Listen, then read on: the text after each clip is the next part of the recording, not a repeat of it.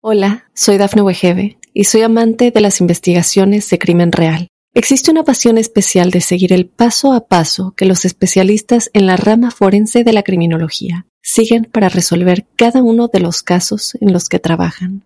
Si tú, como yo, eres una de las personas que encuentran fascinante escuchar este tipo de investigaciones, te invito a escuchar el podcast Trazos Criminales con la experta en perfilación criminal, Laura Quiñones Orquiza, en tu plataforma de audio favorita.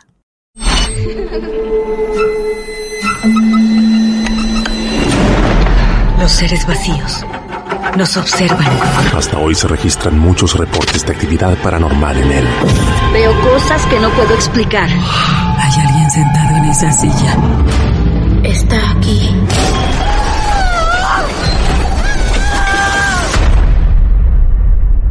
Solo quiero salir de aquí. Misterio está fundamentado en el silencio. Pero ya es hora de hablarlo entre todos. Esto es Hay alguien en la casa. Martes de Misterio. Es divertido asustarse a veces, ¿no?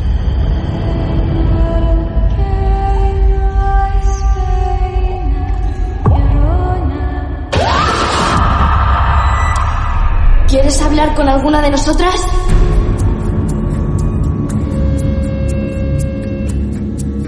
Amiguitos, amiguitas, buenas noches, buenas tardes, buenos días. No importa el momento en el que estén escuchando este martes de misterio asociado a un nuevo caso real. Vos ya sabés, absorbemos casos reales, cazamos casos reales, historias extrañas que tengas para contar, que hayas vivido vos o hayas sido testigo directo de alguna historia extraña. Aquí estamos para escuchar en este club de amigos del misterio. Hoy viajamos nuevamente de Argentina a Colombia y vamos a recibir al amigo Boris. Boris, abrazo grande, ¿cómo estás? Hola, ¿cómo están? Un saludo para todos ustedes. Un abrazo grande, Boris. ¿Cuántos años, Boris? Tengo ya esta semanita cumplo los 30. 30 años, jóvenes 30 años, Boris. Entonces, muy bien. Boris, la historia que nos vas a contar hoy, ¿la conoce mucha gente? Eh, más que todo, pues como amigos cercanos, familia. Claro. Eh, más que todo, pues como no, no he como comentado mucho ya por fuera. Es primera vez pues que lo, que lo hago pues como con alguien externo. Externo. Bueno, agradecemos esta confianza, Boris. ¿Nos vamos a tener que trasladar en el tiempo o es algo actual? Sí, em, varios añitos, más o menos desde 2014 Ajá. es que vengo pues como con, con estas cosas. Ah, bien. Y vamos a llegar... hice- Sí, decime, decime. Sí, lo hice así pues como en orden más o menos cronológico. Claro. hasta pues ya como el, el año pasado que ya dejaron pues como de pasar tantas cosas Bueno, pero sí ya pues calmado bueno, bien, bien. Bueno, entonces vamos a hacer lo siguiente. Nos vamos a sentar un poco más cerca de la radio, del reproductor. Algunos utilizarán auriculares, como siempre pedimos. Háganlo de noche en lo posible, mientras tienen la cabeza apoyada en la almohada. Y un ratito antes de cerrar los ojos por esta noche, pones un capítulo de Marte de Misterio. Quizás sea esta la historia que te toque compartir hoy con mucha atención. Boris, vamos desde el comienzo. A ver. Claro eh, mira en el 2014 más o menos eh, yo estaba dando yo estuve dando clase en un municipio yo vivo en, en, en la región de Antioquia en Colombia Ajá, bien. Yo vivía, vivía en un municipio de La Ceja y me trasladaba hasta el municipio de Río Negro para dar clases. Yo soy diseñador gráfico y daba dise- eh, clases de diseño gráfico en las noches, los jueves, porque trabajaba durante el día en la ciudad de Medellín. Bien. Yo me trasladaba de Medellín a Río Negro y ya de Río Negro me iba para la casa, pues salía siempre tardecito. Salía, eran las clases como hasta las nueve y media de la noche. Entonces yo estaba llegando más o menos a la casa otra vez diez y cuarto, diez y media de la noche. Bien. Entonces, eh, estaba, yo andaba pues en carro particular, tenía un carrito pequeño y mm, yo salí de dar clase en la noche. Me acuerdo muy bien que fue un jueves y me acuerdo porque en una pues de las emisoras de acá del país yo venía escuchando una cosa un programa donde contaban chistes. Ajá, Eh, eh, no, no era pues como paranormal, yo, o sea, yo venía muy tranquilo, yo no venía pensando en nada, no venía pues como, como psicoseado.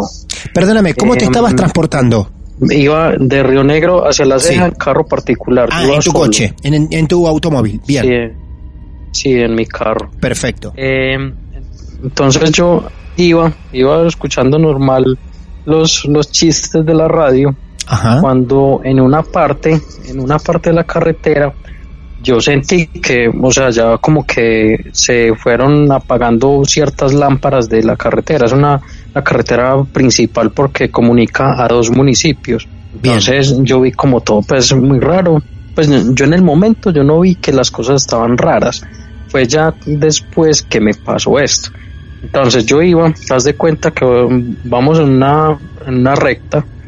Cuando empiezo a coger una curva hacia la derecha y voy a empezar a coger otra hacia la izquierda con un con una pequeña lom- loma, una pequeña inclinación. Bien. Cuando yo voy a empezar a coger esta, esta loma, mm, miro por la parte derecha a la parte de arriba del, del panorámico. Yo vi como, como una tela que, que colgaba como un como una sábana de estas viejas, de, de camas viejas, que son como medio manchadas y eso. Entonces yo pensé que era una, una, una sábana, un tendido no sé cómo se le conocerá allá. Entonces yo vi eso y yo dije, no, pues de pronto es una sábana, pero por más curiosidad me dio por mirar, por asomarme bien. Cuando me asomo bien, esas, esa sábana estaba, había una trenza que bajaba como de por el lado izquierdo del hombro, Sí, una trenza de una persona como, como una mujer rubia sí. y levitaba, era como una mujer levitando, pero a la altura de los del cableado de luz que Claro. está por todo el borde de la carretera. Claro. Eso es más o menos tres metros, creo yo. Ajá. Entonces él estaba era levitando, una mujer levitando a tres metros de altura. Yo cuando la vi, yo inmediatamente bajé el, el vidrio de la parte mía del conductor, subí el retrovisor y cuando yo subí el retrovisor, yo me fui manejando eh, con la cabeza afuera, por la... Sí, claro. ¿Sí me, sí me entiende? Yo no me quedé dentro del carro Tal porque, cual. porque yo sentía, o sea, yo me ericé totalmente. Yo saqué la cabeza y yo estaba por allá 20 minutos de llegar a la ceja, Ajá. al otro, al municipio para donde yo iba, para la casa. Bien. Yo me fui con la cabeza afuera, llegué en menos de 10 minutos a la casa. Recuerdo que cuando llegué, Claro. Imaginen que yo llegué, yo llegué llorando donde, donde la mamá de mi hija y yo llorando, yo le decía lo que me había pasado porque yo no lo podía creer. Claro. O sea, eso era increíble. Yo llegué temblando. Eso fue impresionante. La carretera estaba muy yo vacía. Ah, mm, ah, ahí después es que yo caí en cuenta. Ah. O sea, eso es una carretera demasiado transitada. Eh, Ah. esa carretera llega a Río Negro, donde está el aeropuerto internacional José María Córdoba. Entonces, demasiado transitada Sí. y la carretera toda, toda estuvo vacía. O sea, cuando yo ya me fui a pensar desde ahí hacia atrás, la carretera siempre estuvo vacía, no habían carros de nada. Claro. Y era muy extraño. Claro. Y fue cuando pasó eso. Cuando yo lo comenté a mis amigos, me dijeron, esa parte de ahí se le, se le llama, la llaman el Canadá. ¿Cómo le dicen? Le dicen el Canadá. El Canadá, ¿qué? ¿A ese tramo de la, de la ruta? A la, a la parte de la curva donde, Ah. donde a mí se me apareció eso. A esa Y curva. fue muy raro porque, sí, y porque ahí me dijeron que es que antes no me había pasado nada, que es que ahí siempre se aparece una mujer Sí. y que cuando se aparece se, se les monta a los conductores en la silla de atrás. Entonces Dios. también me acordé que yo había subido el, re- pues yo le había hecho con la mano hacia arriba el retrovisor, Sí. el, el de adentro, menos mal porque donde yo lo hubiera visto ahí, yo creo que yo me mato. ¿Por qué porque es que ahí se han accidentado muchas personas. Ah, pero, eh, perdón, sin saberlo. Vos movés el espejo retrovisor sin hacia saberlo. arriba. ¿Por qué lo haces si no Sí. sabías de eso? ¿Por qué, por qué tu, tu instinto lo- de hacer eso? Yo lo hice porque pensé que si miraba hacia atrás, pero no que me la iba a encontrar sentada en las sillas de atrás, sino que la iba a ver atrás colgando, entonces me dio mucho pánico. No. Entonces yo yo de una subí el retrovisor. Claro. Y cuando yo estaba manejando, yo, ni- yo ni siquiera caí en cuenta si venían carros, si no venían, yo no vi nada. Claro. Y yo me pasé de carril y seguí manejando hasta la próxima curva por el carril izquierdo. Ajá. Bien. Entonces, Todo, a esa todo, todo. curva. Y yo ni siquiera caí en cuenta. Hola, soy Dafne Wegebe y soy amante de las investigaciones de crimen real. Existe una pasión especial de seguir el paso a paso que los especialistas en la rama forense de la criminología siguen para resolver cada uno de los casos en los que trabajan. Si tú, como yo, eres una de las personas que encuentran fascinante escuchar este tipo de investigaciones, te invito a escuchar el podcast Trazos Criminales con la experta en perfilación criminal, Laura Quiñones Orquiza, en tu plataforma de audio favorita. Bien, a esa curva le dicen el Canadá.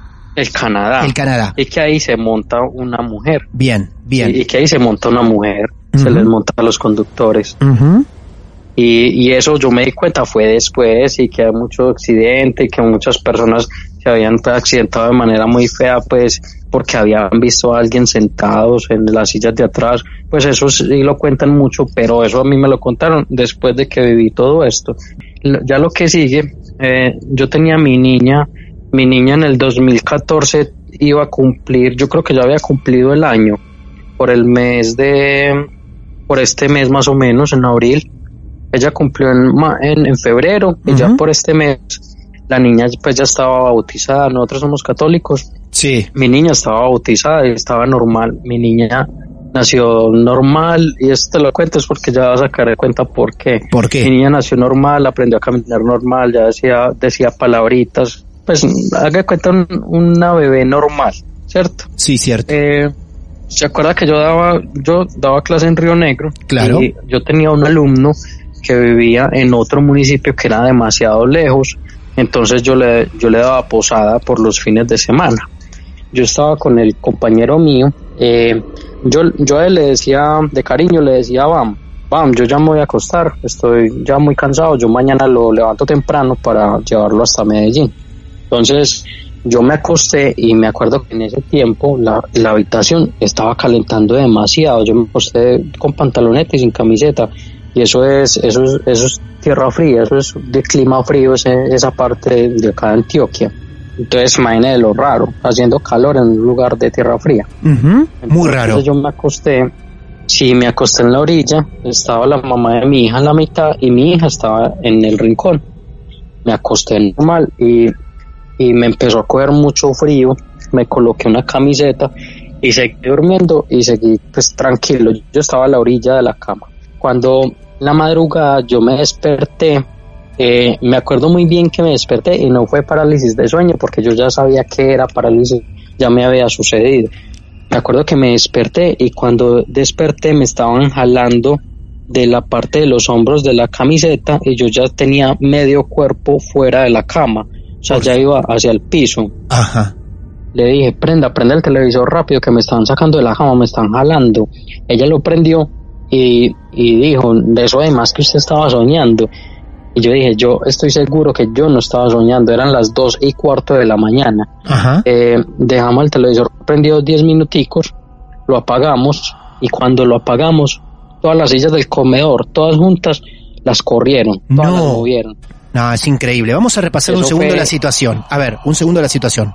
Vos estabas durmiendo y vos sentías cómo te estaban tirando de la cama. No era que vos estabas inmóvil, que no te podías mover como Sí, a me veces. estaban jalando. Claro, a veces ocurre que en una parálisis del sueño Sí, la claro, persona siente que no se puede mover, pero a vos te estaban tirando de la cama. Pero yo ya tenía medio cuerpo afuera. Claro, claro. Tal O sea, cual. Yo ya estaba, yo ya estaba casi que en el piso. Cuando movieron las sillas, esas sí las, las escuchó ella y ella me dijo, eso, eso fue en la sala. Sí, sí. Y no, eso fue en el comedor, movieron todas las sillas. Ya estábamos asustados los dos. Sí. Y bueno, logramos dormir y al otro día me levanté yo a las seis de la mañana, fui a, a la pieza donde estaba mi compañero, le toqué y esa pieza, eh, una de las paredes da con el, con un baño, pero la pared no hay puerta, sino que da con un baño de otra habitación de la misma casa. Yo fui y le toqué la puerta y le dije, va, venga, organícese para que nos vamos, que, que pasé una noche muy maluca. Yo no le dije nada. Sí. Él a mí me decía, papá, Y e- esa habitación también tiene unas ventanas que dan al, al patiecito de la casa. Entonces yo le toqué, yo le dije eso, yo le dije, venga, arréglese para que nos vamos. Y él me dijo, hmm, papá, si le contara lo que me pasó. No. Y ahí sí me asusté yo más. No. Y, me, y yo le dije, ¿qué pasó? Es que imagínate que en ese baño de ahí de, de esa pieza eran abriendo y cerrando esas llaves. Y venían y tocaban la ventana del patio y la tocaban tres veces. Yo ya ahí sí sabía que cuando son tres veces se supone que es que un insulto a la Santísima Trinidad y más en, en la madrugada, pero yo, yo no le dije nada. Yo le dije, ¿cómo así? Es que sí, yo pensé que era usted y, y salí a ver si estaba. Él abrió la puerta y nadie. Nadie. Entonces ya le dio como miedo, dejó la, la luz de la habitación prendida, cerró y cuando cerró otra vez le tocaron tres veces la ventana Por de la habitación. Por favor.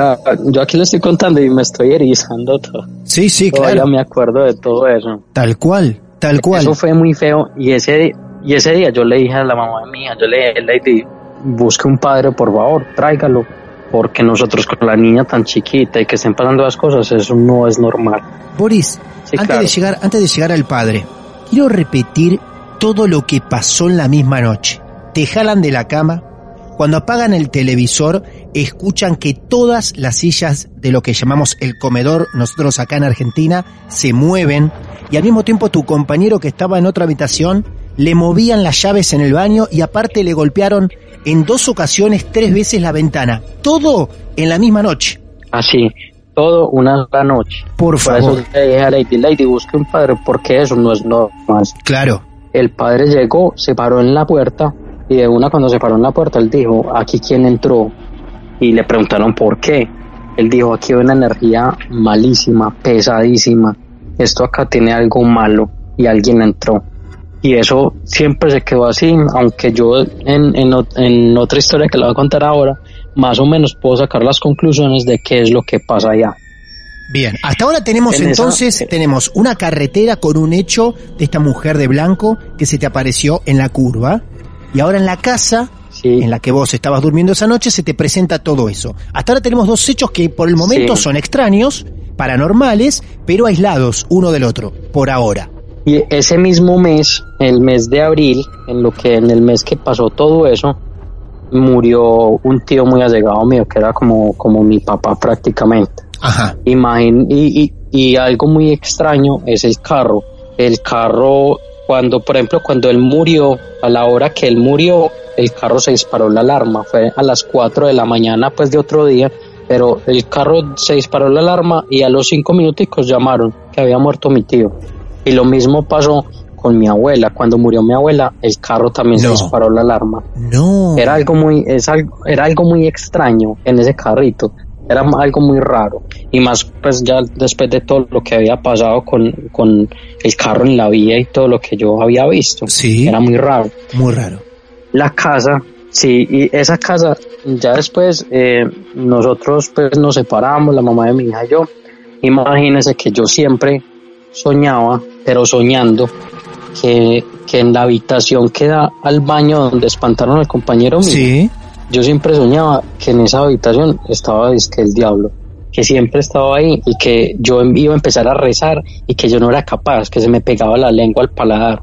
Ajá. Siempre soñaba eso, Eso. o sea, muchos días seguidos. Una vez me levanté pues como, como todavía entre, entre dormido, pasé por la cocina y le dije a la mamá de mi hija, mm, todavía vivíamos juntos, y le dije, Lady, imagínese que en esta pieza está el diablo. Ella me miró muy raro, nosotros manteníamos una coquita con agua bendita, y se supone, pues el agua bendita no se seca, eso, eso mantiene. Y yo iba a coger agua bendita de esa coquita y esa coquita estaba seca, estaba vacía cuando iba a pasar a, la- a esa habitación. Esa habitación estaba vacía, pues solo tenía una camita, pues eso no tenía nada. Mi hija después de estar bien, eh, ese mismo año, en el mes de julio, mi niña se, se broncoaspiró. Médicamente, mi niña se broncoaspiró, se ahogó, entró en, en un paro cardiorrespiratorio Uh. durante vein- 28 minutos la revivieron y quedó, quedó con unas secuelas de parálisis cerebral severa. Uh, Entonces mi niña en este momento está en una sillita, pues ella no se puede mover, ella no puede hablar, lo que ve es muy poquito, lo que habla es como, como vegetal por decirlo de alguna manera, es una parálisis cerebral muy severa. pobre. Y sabes qué es lo curioso, que eso pasó en esa habitación donde yo decía siempre que estaba el diablo. Mi niña se ahogó en esa habitación.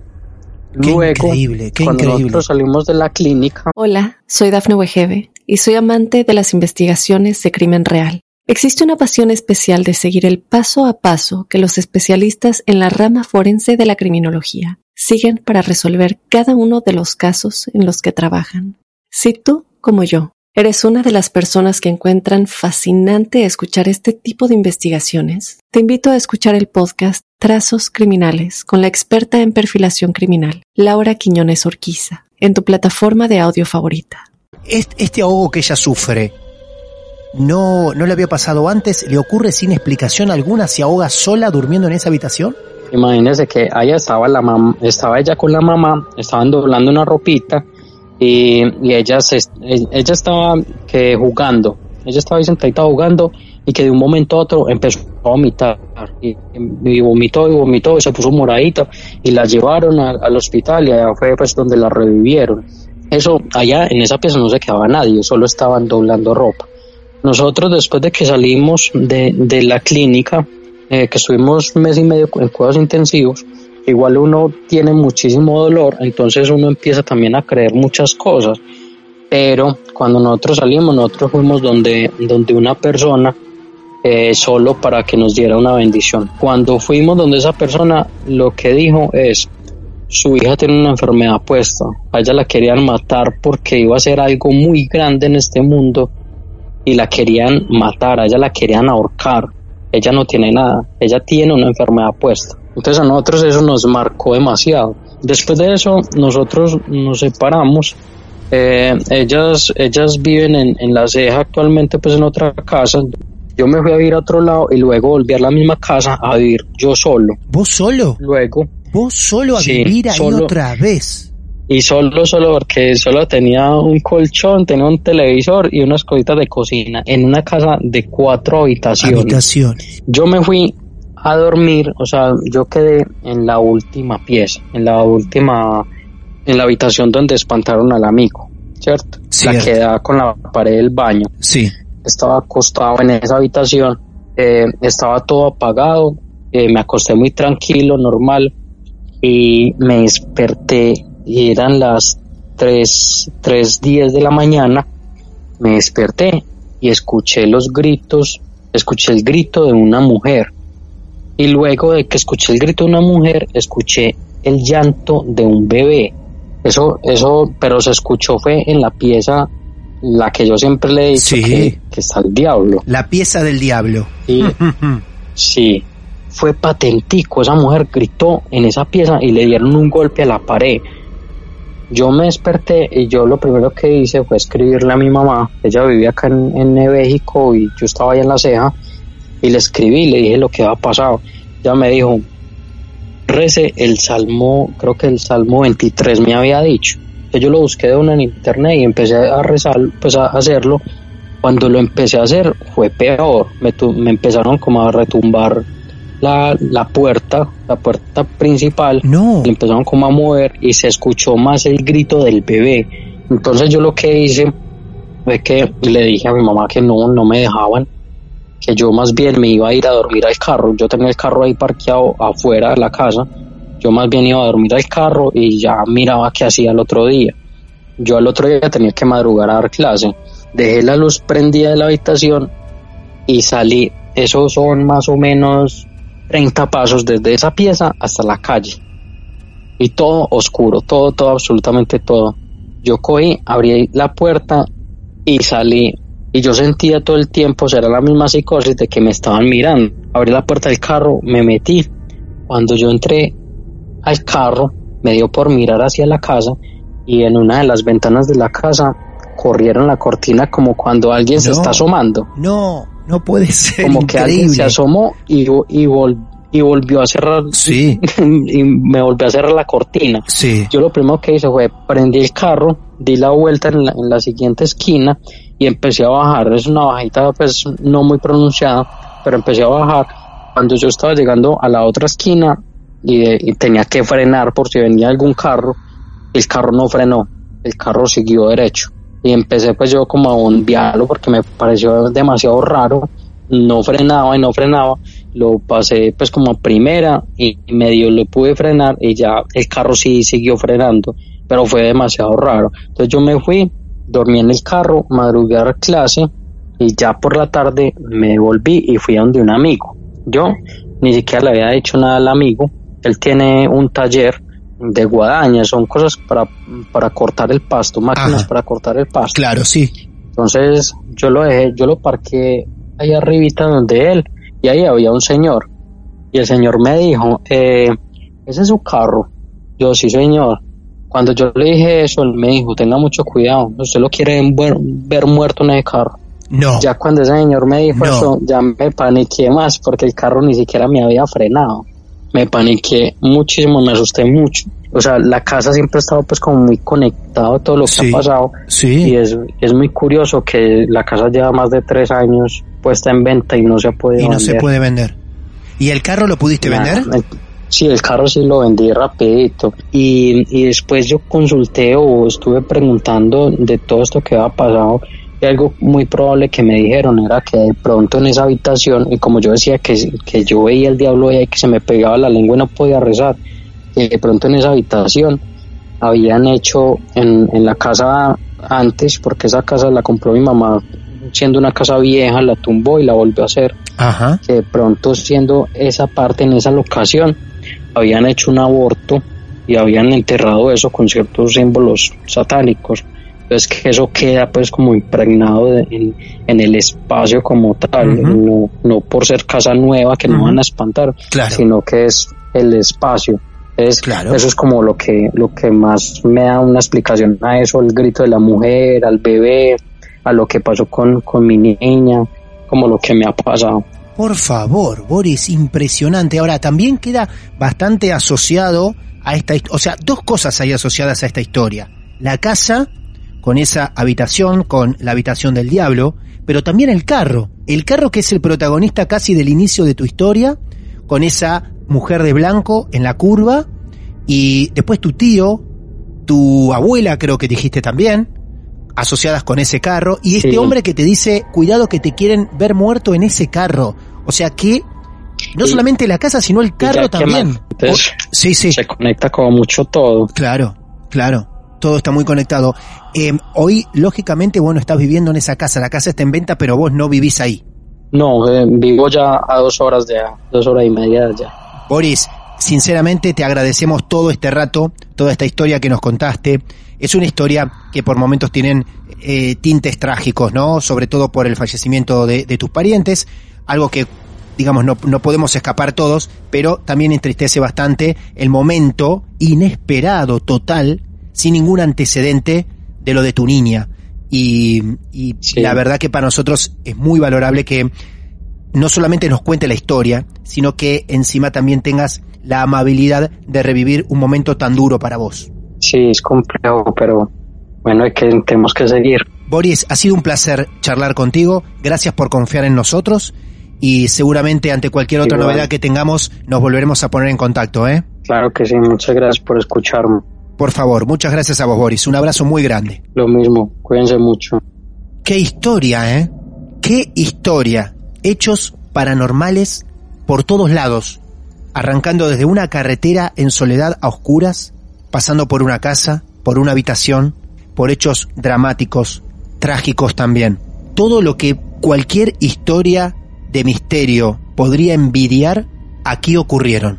Tremenda la historia de Boris.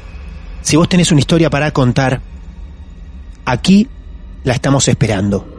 Nos podemos llegar a encontrar con cualquier cosa. Historias más pequeñas, más simples, historias un poco más densas y oscuras, como la de hoy.